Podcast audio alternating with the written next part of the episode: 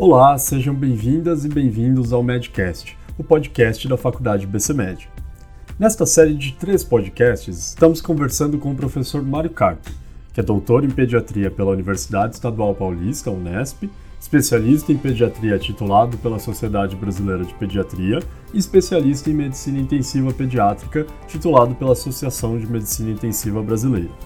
No episódio anterior, falamos sobre a importância dos pais estarem atentos e manterem sempre em dia a vacinação em crianças e adolescentes, sobre boatos que circulam em sites e aplicativos de redes sociais com informações sem nenhuma base científica, além de como o médico pediatra pode atuar na prevenção e na desmistificação das chamadas fake news. No episódio de hoje, vamos falar de um tema que está em alta no momento e tem gerado preocupações não apenas entre as populações adultas e idosas, mas também em crianças, que é o coronavírus ou Covid-19. Veremos como este vírus pode afetar crianças e adolescentes, os sintomas, os cuidados que os pais devem ter para evitar o contágio e a transmissão em ambientes escolares. Professor Mário Carp, obrigado novamente pela presença aqui conosco. Olá, muito obrigado novamente pelo convite para participar é, desse Medcast. É, agora para falar de um assunto que está na moda, né, que está dominando a mídia e com razão. Estamos diante aí de uma epidemia um novo tipo de coronavírus. Essa epidemia não chegou ao Brasil ainda. Há um clima de medo no ar, de muita preocupação, que por um lado é bom, porque é importante que as pessoas pensem em se prevenir, em evitar a ocorrência da doença, de um surto ou de uma epidemia aqui no Brasil, mas por outro lado também é, é preciso não criar uma, uma, um ambiente de pânico que não ajuda em nada. Então vamos tentar esclarecer alguns pontos importantes aí sobre esse assunto. Agora vamos iniciar com informações super básicas. O que é o coronavírus? Essa doença é nova mesmo? Quais são os seus principais sintomas e quais as semelhanças deste vírus com outros similares que podem dificultar ou facilitar o diagnóstico? Coronavírus é uma família de vírus que causam infecções respiratórias.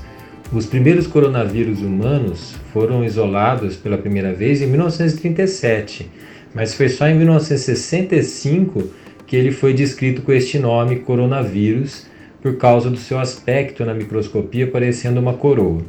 Então, a doença respiratória causada pelo coronavírus não é nova. Mas esse tipo de coronavírus, do qual tanto se tem falado atualmente, é novo. Esse novo coronavírus foi descoberto em dezembro do ano passado, após casos registrados na China, que foi aí o epicentro da epidemia. Ele provoca uma doença que é chamada de Covid-19. Portanto, Covid-19 é a doença causada por este novo tipo de coronavírus. Alguns coronavírus podem causar doenças graves com impacto importante em termos de saúde pública, como por exemplo a síndrome respiratória aguda grave, conhecida como SARS, que foi identificada em 2002, a síndrome respiratória do Oriente Médio, conhecida como MERS, identificada em 2012.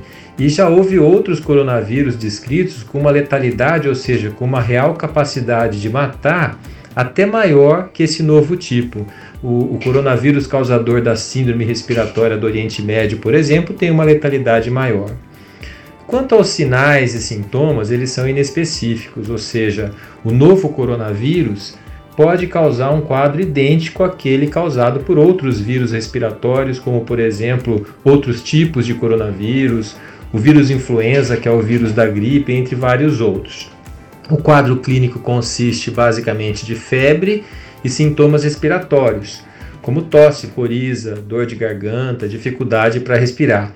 Então, clinicamente, não é possível diferenciar em relação a outros quadros respiratórios causados por outros vírus. E dessa forma, no momento, há duas situações em que se deve considerar um caso suspeito de Covid-19, que é a infecção causada por este novo tipo de coronavírus aqui no Brasil. A primeira situação é a presença de febre e pelo menos um sinal ou sintoma respiratório, como tosse ou dificuldade para respirar, e histórico de viagem para uma área com transmissão local, de acordo com a OMS, que atualmente monitora 16 países, e isso tendo ocorrido nos últimos 14 dias anteriores ao aparecimento dos sinais ou sintomas. A outra situação é a presença de febre e pelo menos um sinal, sintoma respiratório, como tosse ou dificuldade para respirar, e histórico de contato próximo de um caso suspeito para Covid-19 nos últimos 14 dias ao aparecimento desses sinais e sintomas. Portanto, é preciso febre, é preciso um sinal sintoma respiratório e é preciso um dado epidemiológico, ou seja, a pessoa tem que ter estado num país onde está havendo casos confirmados nos últimos 14 dias antes dos sinais e sintomas, ou ter um contato próximo com alguém que esteve nesses locais e é suspeito de ter a doença. Professor, as crianças correm riscos maiores do que a população em geral? Recentemente, quatro crianças de um jardim de infância na Alemanha foram atingidas pelo vírus, o que fez com que a escola fosse fechada preventivamente. Apesar disso, o estado de saúde das crianças foi divulgado como muito bom, com sintomas de, um, de apenas de um resfriado. As crianças correm risco de se infectar da mesma forma que qualquer pessoa suscetível. É claro que a preocupação com crianças, no sentido de desenvolver um quadro respiratório mais grave, particularmente bebês, dada a sua imaturidade imunológica, é maior. A preocupação que a doença tem uma evolução mais grave quanto menor for a criança. No entanto, até o momento não foram registrados óbitos por Covid-19 em crianças, no mundo todo. Na época da pandemia por H1N1, foi semelhante.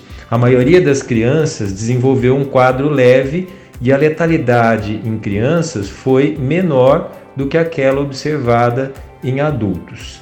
Evidentemente que aquelas crianças que apresentam comorbidades, ou seja, outras doenças complicantes, né, como por exemplo doenças crônicas, imunodeficiência, diabetes, insuficiência orgânica, vão exigir maiores cuidados pelo risco de uma evolução mais grave. Professor Mário, a chegada do coronavírus ao Brasil deve inspirar cuidados especiais? Sabemos que com a chegada do inverno, muitas crianças podem apresentar problemas e desconfortos respiratórios em razão do frio, umidade, poluição.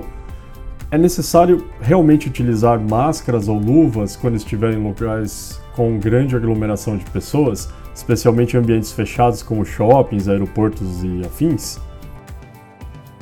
As investigações sobre transmissão do novo coronavírus ainda estão em andamento, mas a disseminação de pessoa para pessoa, ou seja, a contaminação por contato direto, ocorre sem dúvida. Alguns vírus são altamente contagiosos, como por exemplo o vírus do sarampo ou da varicela, que são é, transmitidos por aerosol, enquanto outros são menos. Ainda não está claro com que facilidade o novo coronavírus se espalha de pessoa para pessoa.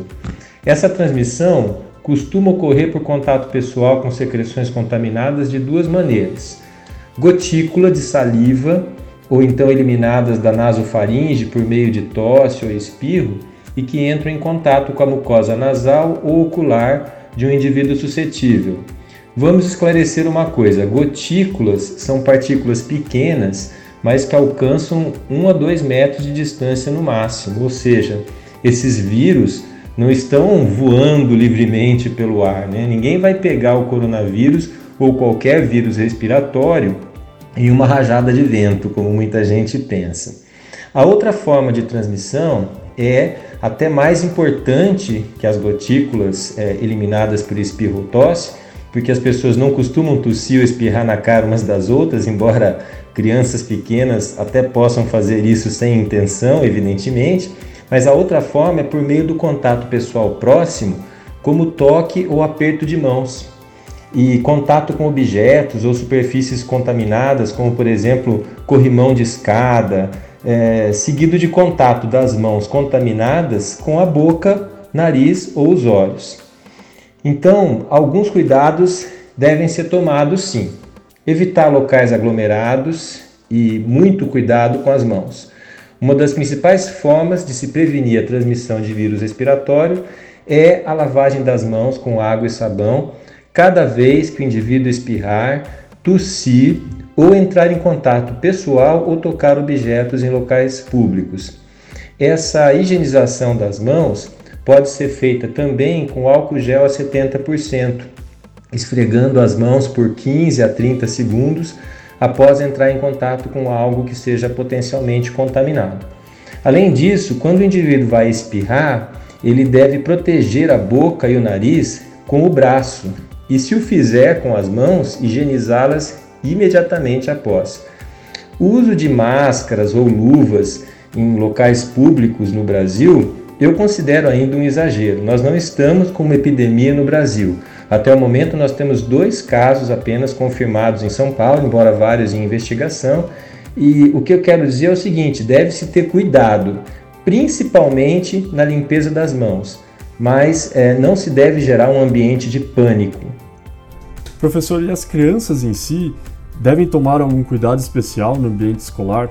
Como creches, evitando o contato físico e o compartilhamento de copos, garrafinhas e utensílios em geral, para evitar uma possível transmissão não apenas do coronavírus, mas de outras viroses? Sem dúvida, essa sim é uma medida preventiva importante. Considerando o modo de transmissão dos vírus respiratórios, deve-se evitar o compartilhamento de copos, garrafinhas, squeezes, é, talheres e deve-se ter muita atenção com a higienização das mãos, como eu falei há pouco, lavando-as com água e sabão ou utilizando álcool gel a 70%. Evitar o aperto de mão nessa época também é adequada. A, a civilização ocidental culturalmente se cumprimenta com aperto de mãos, mas nessa época isso deve ser evitado há de se compreender, né?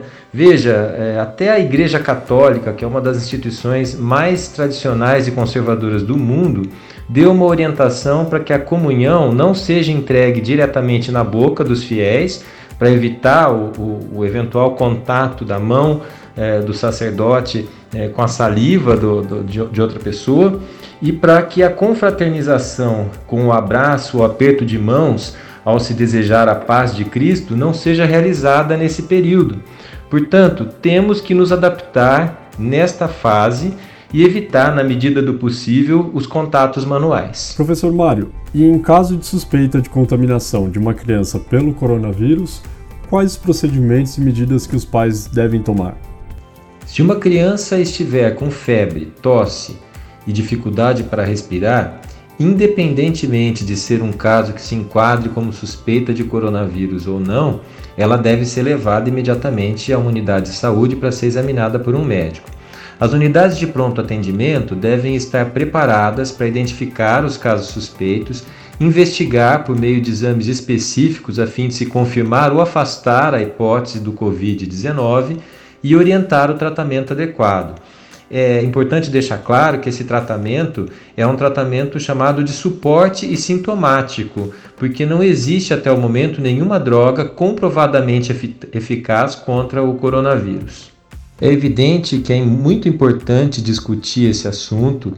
A infecção pelo novo coronavírus, a Covid-19, é uma infecção potencialmente grave que pode matar, mas a maioria dos casos são leves e moderados. Ou seja, não se deve criar um ambiente de pânico. Prevenção é sempre o melhor caminho. Então, o cuidado com a higienização das mãos é fundamental e evitar as aglomerações.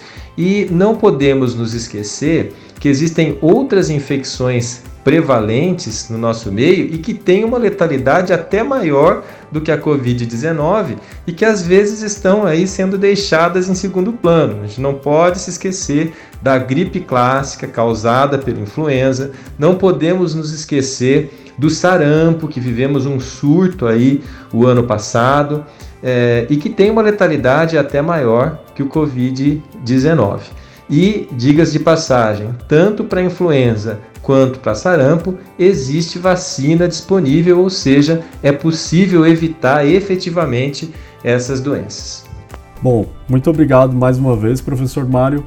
Nesse segundo episódio, então, a gente tratou aí sobre o coronavírus, os cuidados que temos que ter em especial com as crianças e como identificar os sintomas e qual é o tratamento que deverá ser realizado. No próximo episódio, Seguimos com a presença do professor Mário discutindo um outro assunto, não menos importante, que é a bronquiolite aguda. Professor Mário, muito obrigado novamente. Muito obrigado também a você que nos acompanhou em mais um episódio e nos vemos no próximo Medcast.